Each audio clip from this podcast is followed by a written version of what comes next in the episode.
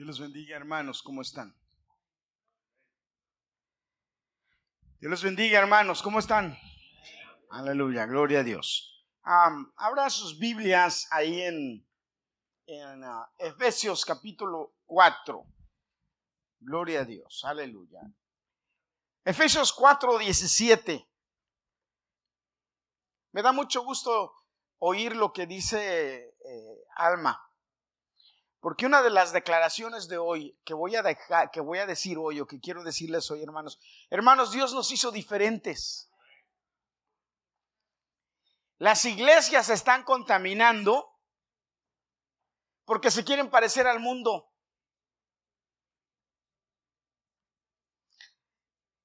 Pero Dios nos hizo diferentes. Nosotros no tenemos que parecernos al mundo. Dios nos llamó a ser diferentes. Qué bueno que e, esta jovencita tiene el valor de decir, no, yo soy diferente. ¿Y cómo, y, cómo te van a ver la gente? Diferente. Pero esa es la idea, que te vean diferente. Dice la Biblia, vosotros sois la luz del mundo. Ellos viven en oscuridad, pero nosotros somos luz. Ellos viven sin sabor, nosotros somos el, tenemos el sabor. Y hoy en el segundo sábado del año yo quiero predicarte y seguir predicando porque estoy empecé la semana pasada, sigo hoy con la declaración ¿Qué tengo que dejar? El nuevo año es la oportunidad para empezar nuevamente, pero ok, voy a empezar, tengo planes, tengo proyectos, pero ¿qué tengo que dejar? ¿Qué la Biblia me dice que tengo que dejar? Efesios 4:17 dice, esto pues digo y requiero en el Señor, que ya no andéis como los gentiles, que andan en la vanidad de su mente. Versículo 18 dice, teniendo el entendimiento entenebrecido, ajenos de la vida de Dios por la ignorancia que en ellos hay, por la dureza de los corazones. ¿Qué tengo que dejar? Padre, te bendecimos. Te pedimos en el nombre de Jesús que tú nos hables en esta noche y que tu palabra, Señor, fluya a través de nosotros. Queremos pedirte, Señor, que tú hables a nuestra vida y que esta palabra, Señor, que va a ser expuesta, Señor, sea una palabra que dé fruto, el fruto, Señor, por la cual se envía. Te lo pido en el nombre de Jesucristo. Amén. Gloria a Dios. Somos diferentes. La Biblia nos dice en este capítulo, Pablo, mire, Pablo Efesios, Efesios es una carta muy bonita porque cuando Pablo empieza a hablar en Efesios, Pablo empieza a hablar acerca de la gracia y de la misericordia, de la gracia por la que cual nosotros fuimos salvos. ¿Cómo fuimos salvos? ¿Por qué fuimos salvos? ¿Cómo Dios nos salvó? ¿Cómo Dios nos escogió? ¿Cómo Dios nos predestinó para ser salvos? Eh, eh, Pablo empieza a hablarnos de la, de la bendición de ser diferentes de la bendición que tenemos porque Cristo nos, nos, nos, tomó y nos escogió. Dice la Biblia en Efesios, desde antes de la fundación del mundo, Él nos miró. Entonces, Él empieza a hablar así de esta manera y entonces dice que como nosotros, como hijos de Dios, debemos andar y vivir de acuerdo a lo que Dios dice. Que debemos tener una vida de acuerdo a lo que es la nueva vida en Cristo. Así debemos vivir. Pero entonces llega esta parte del, capítulo 4 y Pablo le dice a los efesios, no anden como los gentiles. Ellos andan perdidos, ellos andan buscando otras cosas, ellos andan buscando cosas diferentes a nosotros, nosotros somos diferentes. ¿Qué anda buscando usualmente la gente allá, hermanos, en el mundo? ¿Qué es lo que está buscando usualmente la gente? ¿Sabe, hermano, lo que está buscando la gente? Saciar su necesidad, llenar sus vacíos. Eso es lo que trata de hacer. Y lo trata de hacer con diferentes cosas. Y el diablo ha sido muy, el diablo ha sido muy listo en brindar cosas. De hecho, el diablo te brinda a ti cosas para disque saciarte Pero hermano, lo único que puede realmente saciar tu vida se llama Jesucristo. Todo lo demás, yo ya lo he dicho y lo he enseñado aquí, hermano, todo lo demás con Cristo tiene significado. Por eso la Biblia dice que nosotros somos la sal de la tierra. ¿Usted ha probado una comida sin sal?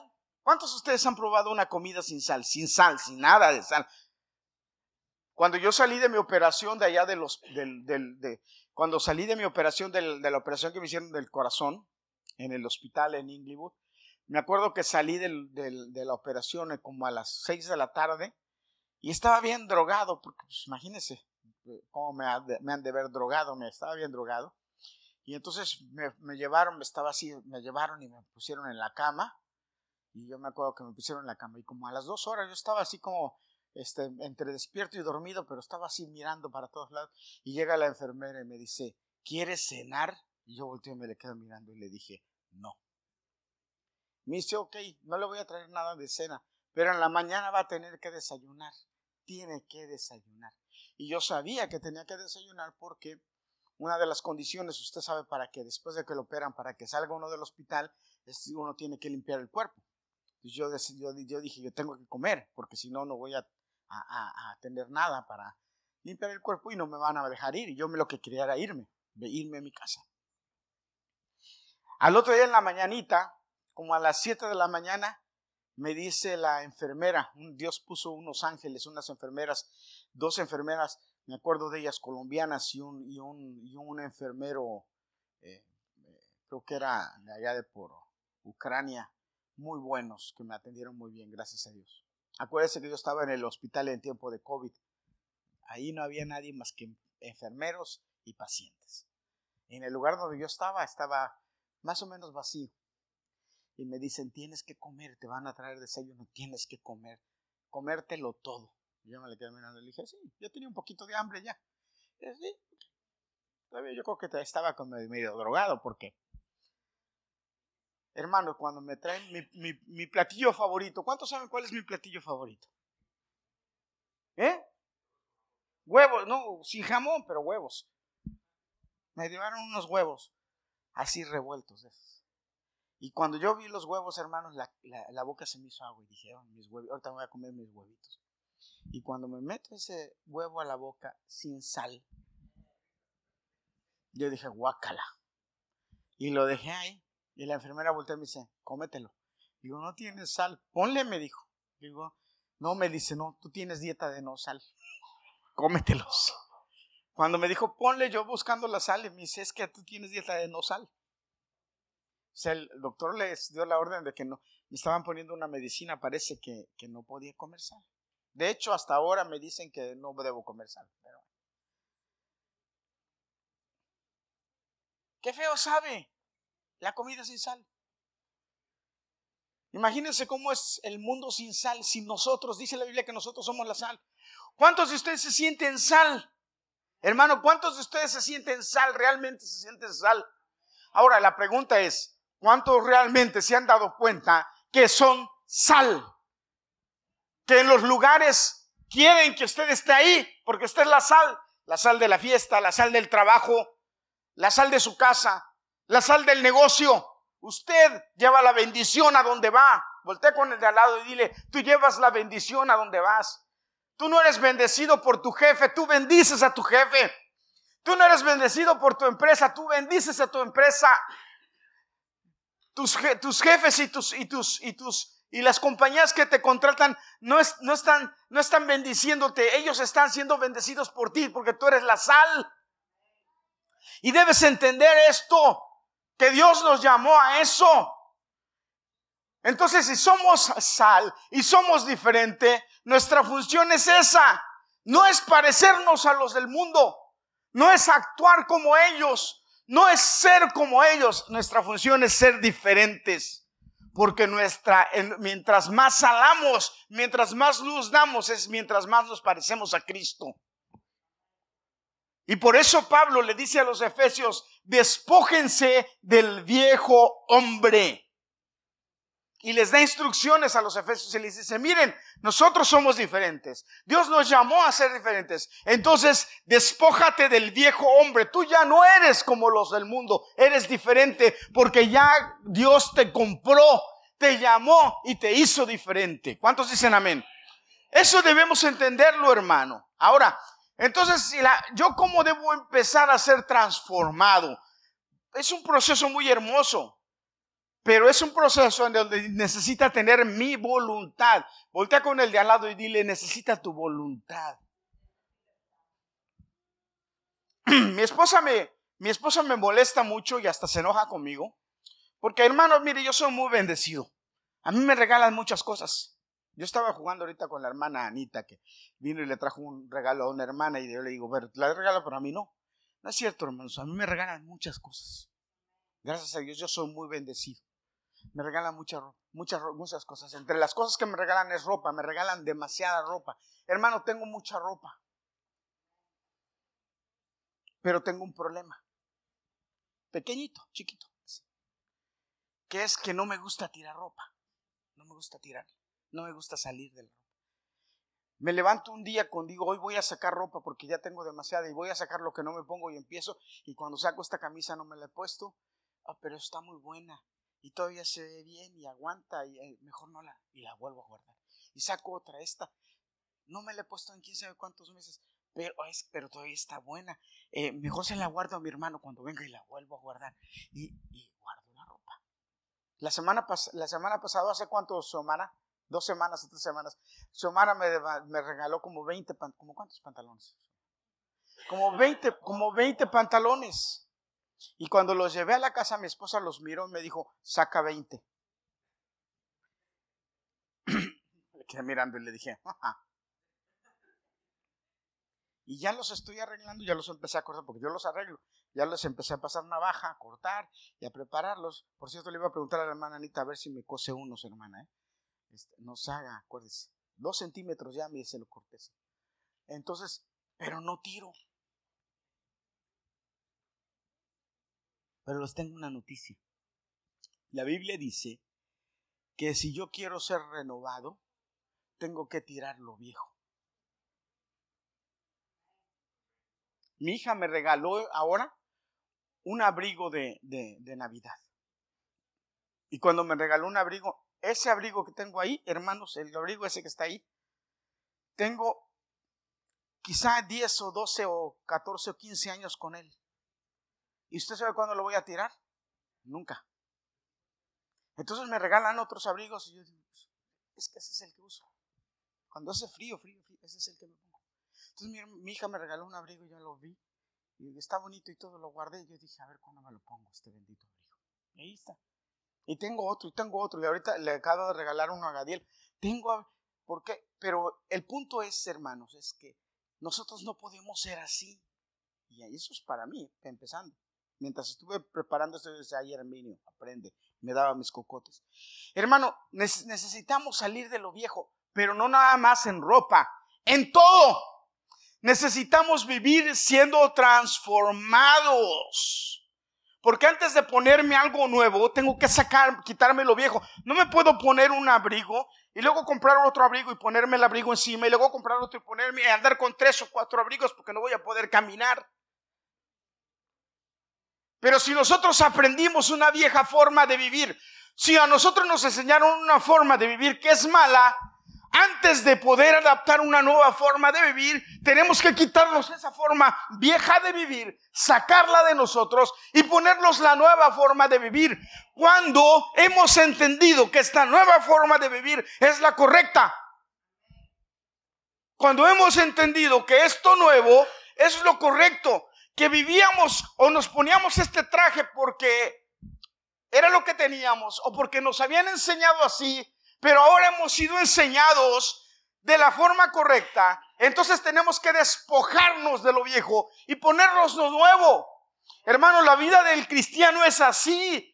A medida de que vas aprendiendo, a medida de que Dios te va enseñando, tienes que ir dejando tu antigua forma de vivir y vivir de acuerdo a lo que Dios te va enseñando. Tienes que ser renovado. Y la renovación del Espíritu, hermanos, empieza en nosotros cuando empezamos a escuchar y, a, y aprender lo que Dios quiere enseñarnos. Dice la Biblia aquí en Efesios, vístete del nuevo hombre de justicia, santidad y verdad. Justicia, santidad y verdad. Ahora, ¿cómo yo me visto de justicia, de santidad y de verdad? ¿Cómo le hago? Ah, entonces Pablo empieza a, declarar cómo. ¿Cómo? Y, yo le dejo de tarea que busque en, en, su Biblia o que anote Efesios 4 y que en su casa lo lea, porque no lo voy a leer yo aquí, pero le voy a decir lo que dice. Primero, dice Pablo, deje de mentir. Propósitos para este nuevo año. Primero, dice, vístase del nuevo hombre, deje de mentir. Sáquese el saco de la mentira. Quítese el abrigo de la mentira. Hermano, dice, debemos aprender a hablar verdad entre nosotros.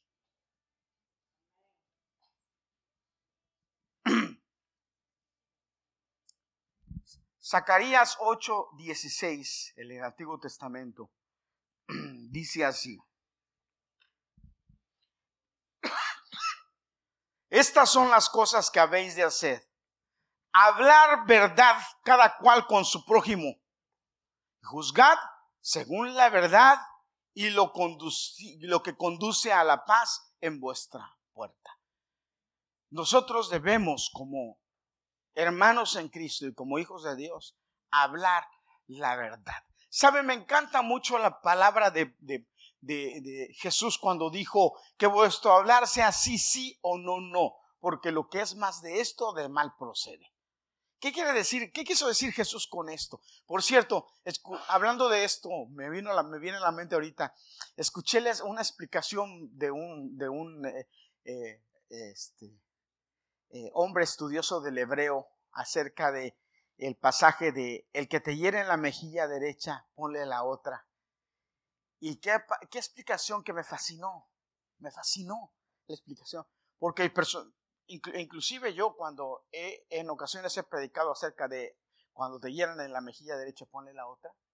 A veces yo en ocasiones he predicado de que debemos ser humildes y que si alguien nos hiere, nosotros debemos quedarnos callados y aguantar porque así le pasó a Jesús y él. Y entonces este hombre estaba hablando en hebreo, estaba explicando en hebreo y estaba diciendo, Jesús no, no se refirió a eso. Aunque eso es aceptable, pero no se refirió a eso. Y cuando él dio la explicación, yo me quedé así dije, wow, qué fascinante. Dice que cuando, que cuando que nosotros tenemos una situación, una posición, pero cuando quiere, alguien quiere menospreciar tu posición, Cuando alguien quiere menospreciar lo que tú eres, o sea, quiere como pisotearte, como eh, despreciar quién eres, dice que no, que te des la vuelta y que te alejes de él, porque si tú le haces caso, entonces estás aceptando la posición en la que él te quiere poner. Y que tú no debes aceptar la posición en la que te quiere poner él, sino que al contrario debes alejarte y poner y dejar que él juzgue la posición en la que él quiere, porque la posición en la que él juzga es la posición en la que él está. Cuando yo, le, yo me puse a, estudiar eso y analizar, yo dije, oh, eso está interesante, lo voy a estudiar bien y voy a predicarles. Es muy interesante eso. Me llamó mucho la atención porque eso sucede de verdad. La gente juzga al nivel en donde está. Ese es un problema. Por eso no debemos, yo les he enseñado, por eso no debemos juzgar porque nos trae, el juzgar en cualquier situación nos trae problemas. Bueno, pero no estoy hablando de esto, estoy hablando de, de mentiras. No podemos hablar mentiras. Cuando dice, dijo Jesús, que tu hablar sea el sí, sí o no, no, porque lo que es más de esto de mal procede. ¿Por qué sí, sí o no, no? Oiga esto, sí. Oiga esto, no. Punto. Yo no tengo por qué estar dando explicaciones o medias tazas. Dios no tiene medias tazas ni medias tintas. Dios es sí o no, punto. Y nosotros debemos ser así, hermanos. Cuando nos preguntan algo, nos dicen algo, debemos ser claros en decir esto es así o esto es así. Hermano, le voy a hacer una pregunta y me va a decir usted la verdad. Lo invitan a alguna parte y usted usualmente ya sabe si va a ir o no va a ir. ¿Sí o no? y le preguntan, oiga, mire, vamos que este, y usted, déjame ver, déjame ver, si tú ya sabes si sí o no, dilo de plano, no, no puedo. O sí, estoy interesado. Oye, ¿qué es? Ay, Y entonces nos ponemos a, a, inventar, a ver qué inventamos. Yo me metía mucho en problemas cuando, eh, a veces cuando eh, los hermanos me, ay, quiero que lo invito tal, o que lo invito, yo decía, oh, eh, déjeme ver, porque yo, mi esposa me dijo, no, mándamelos a mí. ¿Cómo? Sí, yo les digo porque yo sé, tú no sabes, yo sé. Sí, ya, hable con mi esposa. Ya mi esposa es la que dice sí o no. Pero la Biblia dice que nosotros debemos dejar la mentira, hermanos, pero entonces fíjese. Y voy a estar usando el, ejemplo del saco constantemente en esta predicación. Nosotros debemos quitarnos el saco de la mentira y ponernos el saco de la verdad y hablar verdad siempre. Que este 2024 nuestro hablar sea verdad. Oye, que por qué llegaste tarde? Porque me levanté tarde. ¿Cuántos dicen amén? Oye, ¿por qué llegaste tarde? Porque me levanté tarde. ¿Verdad no sonó? No, sí sonó, pero lo pagué tres veces porque quise seguir durmiendo. ¿Cuántos dicen amén? ¿Sí o no? ¿Cuántos, ¿Cuántos de los que están aquí son de los que suena el despertador y lo apagan y otro sueñito, y lo apagan y otro sueñito? ¿Sabes qué dice la Biblia? La Biblia, porque ustedes no creen que la Biblia habla de eso. La Biblia habla de eso. Levántate. Dice, levántate, flojo. Deja de estar dando vueltas en tu cama, levántate. Cuando yo leí eso en la Biblia, cuando yo, Herminio Rentería, leí eso en la Biblia, hermano, yo dije, ah, caramba, espérate. Y hoy mi despertador suena y lo primero que hago es me siento en mi cama. Así inmediatamente. Yo, yo estoy acostado y pongo el despertador. Ese es otro, otro engaño, hermano. Hermano, no se engañe. Miren, pone el despertador a las 5 de la mañana y a las 5 de la mañana y otros 10 minutos. Y otros 10 minutos. Hermano, póngalo a las 5 y media y levántese. Tenga sueño corrido. Porque ese, ese 10 minutos, 10 minutos no le sirve de nada. Entonces, yo, mi despertador suena, hermano, a la hora que me tengo que levantar. Y yo inmediatamente me hago así y me siento en la cama. Ya sé que me tengo que levantar. Ya me siento en la cama y entonces ya me, me, me, hago así tantito para como desmodorrarme o como usted le diga, yo no sé cómo usted le dice, para despertar bien, porque si no me caigo. Y ya me levanto y me voy a hacer lo que tengo que hacer. Ya. Pero eso me lo enseñó la palabra de Dios que dice, levántate, deja de estar dando vueltas en la cama, que otro poquito y otro poquito más. No, no, no, no. La Biblia a mí me enseña que yo debo hacer, que eso no es, no es bueno. ¿Cuántos dicen amén? Amén. Entonces no debo ser mentiroso. Debo despojarme de la mentira y ponerme el abrigo de la verdad. Lo segundo que dice Pablo aquí en, en, Efesios es, deja, escúchame, en este 2024, voltea con el de al lado y dile, en este 2024, voltea con el de al lado y dile, en este 2024, deja el enojo. Deja el enojo. Ahora es malo enojarte. La Biblia dice, airaos, pero no pequéis. Ahora, ¿cuál es la clave aquí? Rápido, muy rápido. ¿Cuál es la clave de, no, de, que, el enojo no, no te lleve al pecado? ¿Cómo yo puedo lograr? O sea, me puedo enojar, pero que el enojo no me lleve al pecado. ¿Cuál es la clave? La Biblia me lo dice. Puede ser lo que habla así, pero hay una cosa muy interesante no dures tiempo enojado. Dice la Biblia que no se ponga el sol sobre tu enojo. O sea, si te enojaste, conténtate rápido, arregla el asunto rápido, antes de que acabe el día. En otras palabras, no te duermas enojado, ni menos con tu esposa. Yo no, yo no puedo entender cómo hay esposos que se pueden dormir enojados en la misma cama, espalda con espada, pero el pie agarrándose, tocándose. Estás enojado, sí, pero caliéntame los pies que los tengo fríos. ¿Por qué que no se ponga el sol? ¿Por qué? Porque mientras más dura el enojo, el enojo te lleva a otras cosas. A la ira, al resentimiento, al rencor, y todo eso es malo. Entonces se produce el se, se llega al pecado. Entonces, si tú tienes la disciplina, repite conmigo la disciplina de quitarme el enojo rápido, dice la Biblia, no se ponga el sol sobre tu enojo. O sea, si te enojaste a las 8 de la mañana, tienes hasta las 4 de la tarde ahora que se pone el sol. En el verano hasta las 9 de la noche. Está bien. Pero si te enojaste a las 3 de la tarde y, ya van a ser las cuatro, tienes una hora para arreglar el enojo. Hermano, es que no vale la pena estar enojado. Eh, eh, eh, está comprobado que el enojo te produce muchas cosas malas. Entonces arregla el enojo. La Biblia dice, no te enojes. Arréglalo. Dios no nos llamó a estar a ser enojones. Mira lo que dice el Salmo, Salmo 4, 4.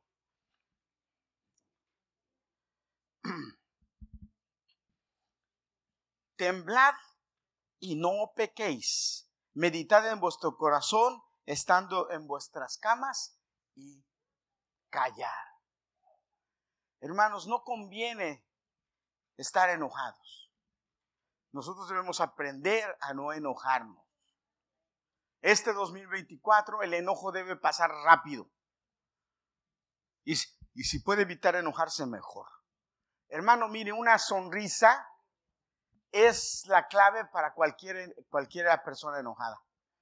Una sonrisa en sus labios. Si su esposo viene enojado a querer pelear con usted por algo, usted con una sonrisa, ay, pero dice la Biblia que la palabra mansa, repítalo conmigo, la palabra mansa calma la ira. ¿Cuál es la respuesta? El otro día iba manejando el otro día iba manejando. Y, me, metí así de repente a un lugar. No me di, la verdad no me di cuenta, me metí y me le metí a un tipo. Y el tipo pa, empezó a tocar ahí en Nueva York. Y entonces bajó la ventana y me empezó a decir groserías, pero en inglés de todas las, hasta algunas que yo no me las sabía, ahí me las aprendí. Y yo abro la ventana del pasajero, porque estaba de aquel lado, y abro la ventana del pasajero, y volteo con una sonrisa le digo, perdón, Así. Le dije, I'm sorry. I don't see you. I'm sorry. I'm really sorry. Y el tipo ese cambió y me dijo, ok, ok, ¿qué pasa? Pero y si yo volteo y le digo a este, oye, ¿qué te pasa? ¿Para qué? En este 2024 la Biblia nos enseña, Efesios nos enseña, Pablo nos exhorta a que debemos aprender a cambiar nuestra vestidura y parecernos más a Cristo. Y una de las cosas es esa, dejar el enojo. Lo otro que dice Pablo es, deja las palabras obscenas. Ninguna palabra ociosa salga de vuestra boca, más bien sean palabras sazonadas con sal, agradables. Hermanos, como cristianos, déjenme decirle algo, como cristianos, nosotros no debemos ser mal hablados. En nuestro vocabulario no deben existir las malas palabras. No deben existir. Y perdóneme, hermano, si a usted, hijo o hija, o a usted, hermano o hermana, su papá le enseñó a hablar mal y le festejó el hablar mal, déjeme decirle, su Padre verdadero, que es Cristo, ahora le enseñó que esa vestidura estaba mal, quítesela y póngasela de Él. Él habla con amor. Dice que ninguna palabra obscena salga de nuestra boca. Que quitemos las palabras obscenas. Llevamos tres cosas, ¿verdad? La primera que es mentira. Pare de mentir, no, no pare de eso, pare de mentir.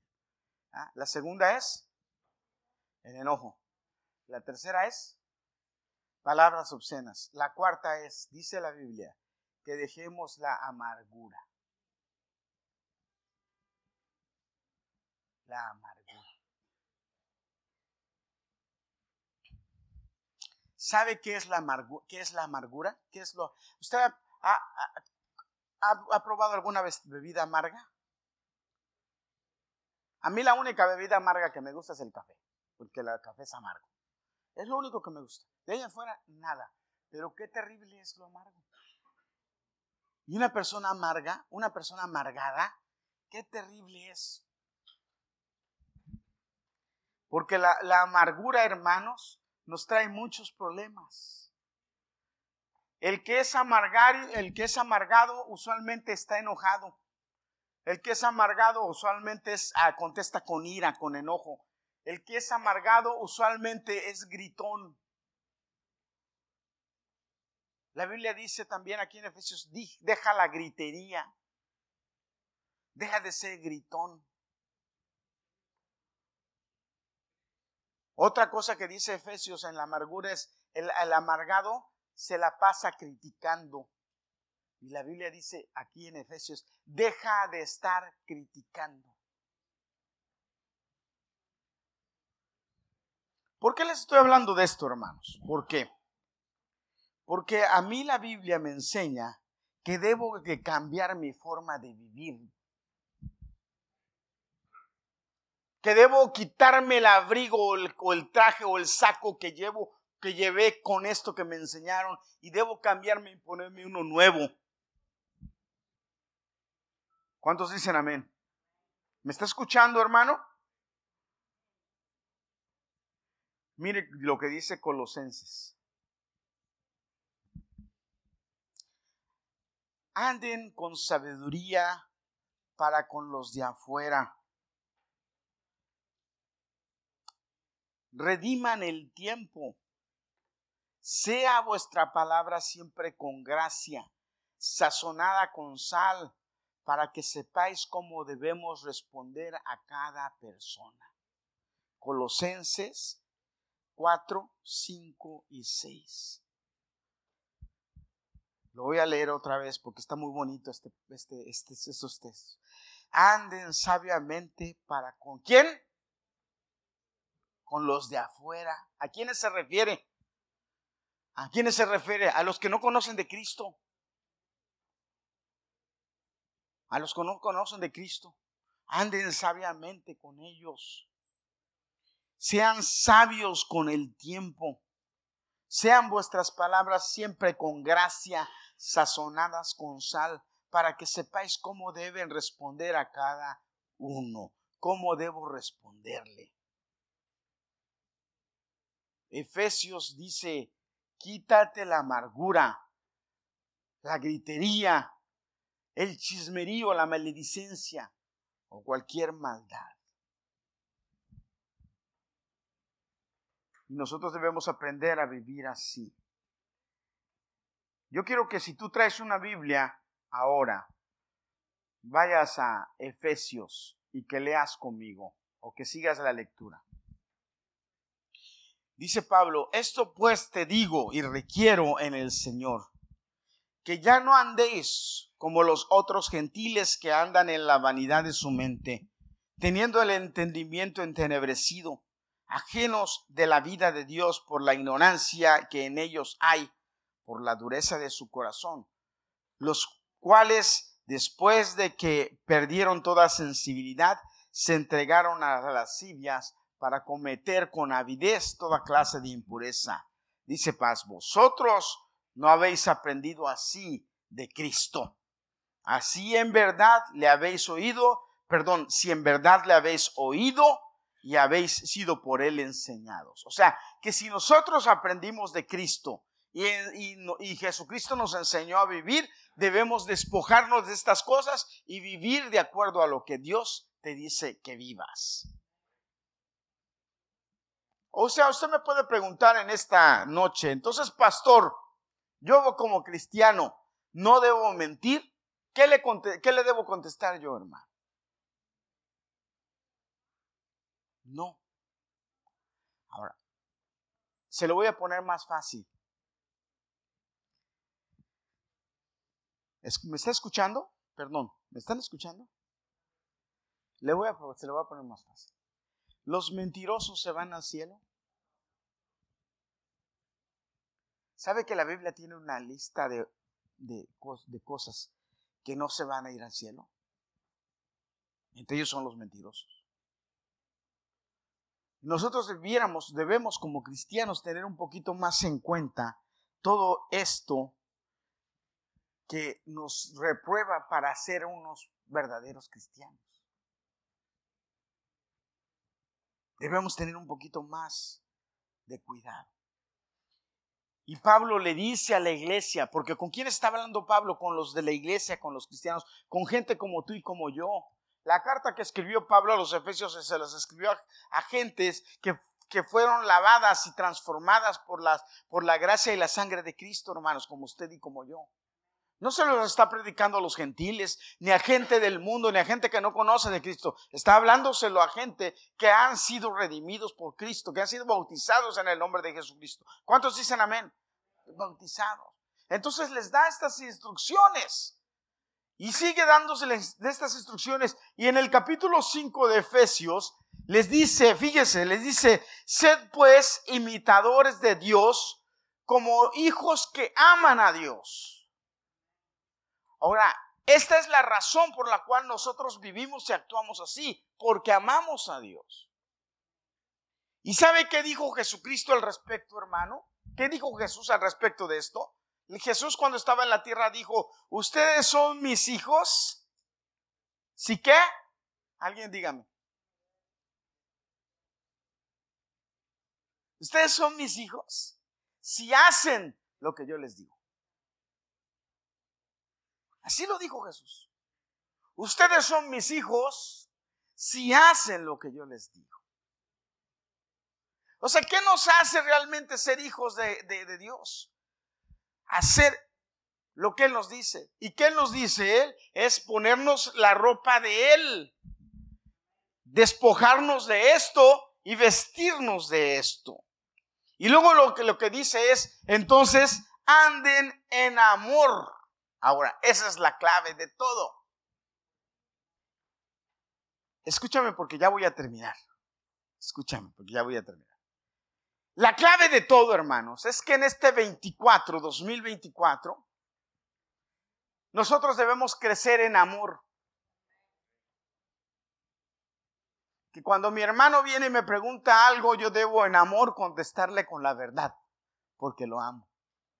Y porque el amor va a hacer que Él me entienda y yo lo entienda. El amor va a hacer que yo no me enoje con usted. El amor va a hacer que yo no le grite, sino que le hable con cariño. Miren hermanos, hay un amor tan especial. A mí me da risa porque hay un amor especial el amor especial es el, amor de los, de los papás para las niñas. Uno ama a los hijos. Yo amo a mi hijo, a Gadiel. ¿Mm? Sí, ¿lo dudas? Yo amo a mis hijos, a los hombres, el hombre a los hombres. Eh, pero las niñas, hermanas, los hombres con las niñas son... Y le voy a decir por qué. Porque a veces las niñas, ¿sí? y a ver cuántas niñas hijas aquí hay. Tápense los oídos, que no quiero que oigan lo que voy a decir. A veces las niñas son malcriadas con los papás. ¿Y saben qué hace el papá? Nada más las ve ¿Sabe por qué? Porque uno las ama demasiado a esas niñas. Entonces las niñas saben y entonces abusan del amor del padre. ¿Verdad? Abusan del amor del padre. Hacen lo que, lo que los, hijos no se atrevieran a hacer, las niñas lo hacen. O, aquí no ha habido padres en los que la hija van y entonces le empiezan a poner moños. Y el papá se deja. El papá se deja porque la niña le está poniendo moños. Yo me acuerdo que un día estaba, estaba en, la casa y estaba medio recostado descansando y Danielita empezó a pintarme las uñas de los pies. Y yo me quedé dormido y cuando me quedé dormido no me di cuenta que me pintó las uñas de los pies de rojo. Y yo no me di cuenta. No me di cuenta porque me quedé dormido. Y me quedé dormido. Y me quedé dormido largo porque, y después me, yo no sé quién me llamó, unos hermanos me llamaron y tuve que bajar en el verano y tuve que bajar en chancletas allá abajo atender a unos hermanos que querían hablarme algo y los hermanos me dijeron, pero en otro tiempo venimos, ya no quisieron hablar conmigo. Y yo me subí a la casa sorprendido y dije, le dije a Liliana, vinieron por consejería, pero ya no quisieron la consejería los hermanos, qué raro. Y se me, cuando me ve Liliana me dice, pues ¿cómo van a querer la consejería con tus uñas pintadas de rojo? Y cuando yo me di cuenta tenía las uñas, no me había dado cuenta. Mi hija me pintó las uñas y yo me dejé como, pero no me había dado cuenta. Ya yo, yo soy a dar consejería con mis... Los, las hermanos dijeron, no, este pastor está medio raro, ¿cómo? No quisieron. Y mi hija todavía y me dice, pero se te ven lindas, papá. Por amor usted y yo debemos aprender a ponernos en la ropa de Cristo y actuar así con la gente. Porque así dice Pablo, sed pues imitadores de Dios como hijos amados y andad en amor como también Cristo nos amó y se entregó a sí mismo por nosotros. Ofrenda y sacrificio a Dios, el olor fragante. Y luego le dejo de tarea, escríbalo, de tarea, escríbalo, lo que sigue en el capítulo 5 de Efesio. Debemos dejar, dice, y deje fornicación, inmundicia, avaricia, ni aún se nombre en ustedes. Ni aún se nombre.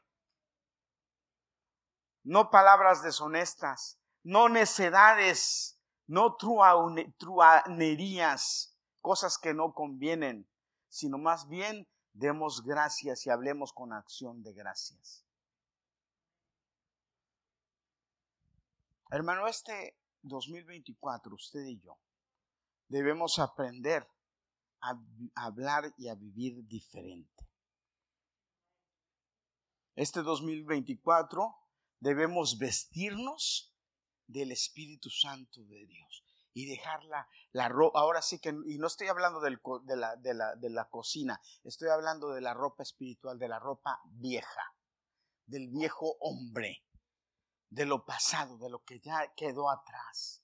Hermano, usted y yo fuimos transformados y lavados con la sangre de Cristo. ¿O, o quién de ustedes, después de bañarse, va y se vuelve y se pone la misma camisa sucia? O la misma ropa interior sucia. ¿Quién? ¿Quién? ¿Habrá quien haga esto? A lo mejor sí. Pero hermanos, nosotros que, somos, que fuimos lavados con la sangre de Cristo, después de haber sido lavados, ¿cómo vamos a volver a ponernos la ropa sucia? Debemos cambiar nuestra ropa. Debemos vivir de acuerdo a lo que Cristo dice. Y si en su casa o en su hogar hay alguien que quiere usar esa mala forma, usted tiene que decirle, no, aquí no se, en mi casa no se habla así. En mi casa se habla conforme a lo que Dios quiere. ¿Y sabe qué, hermanos? Esto va a provocar esto. Fíjese, ya con esto termino.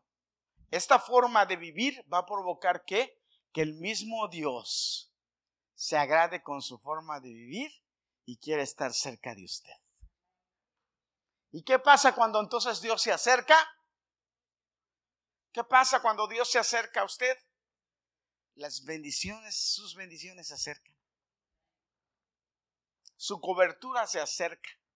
¿Quién se le va a acercar a usted si el Señor está con usted? ¿Quién? ¿Qué enemigo o qué demonio va a querer estar cerca de usted si Dios está con usted? O usted lo que trae con usted es la presencia de Dios. ¿Qué?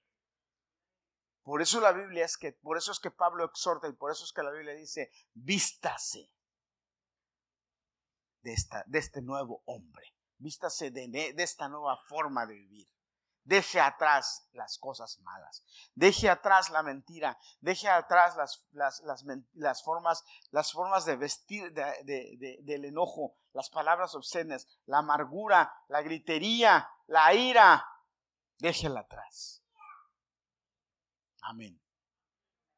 Déjela atrás. Amén. Y viva de acuerdo a lo que Cristo ¿Cuántos saben cuál es el fruto del Espíritu?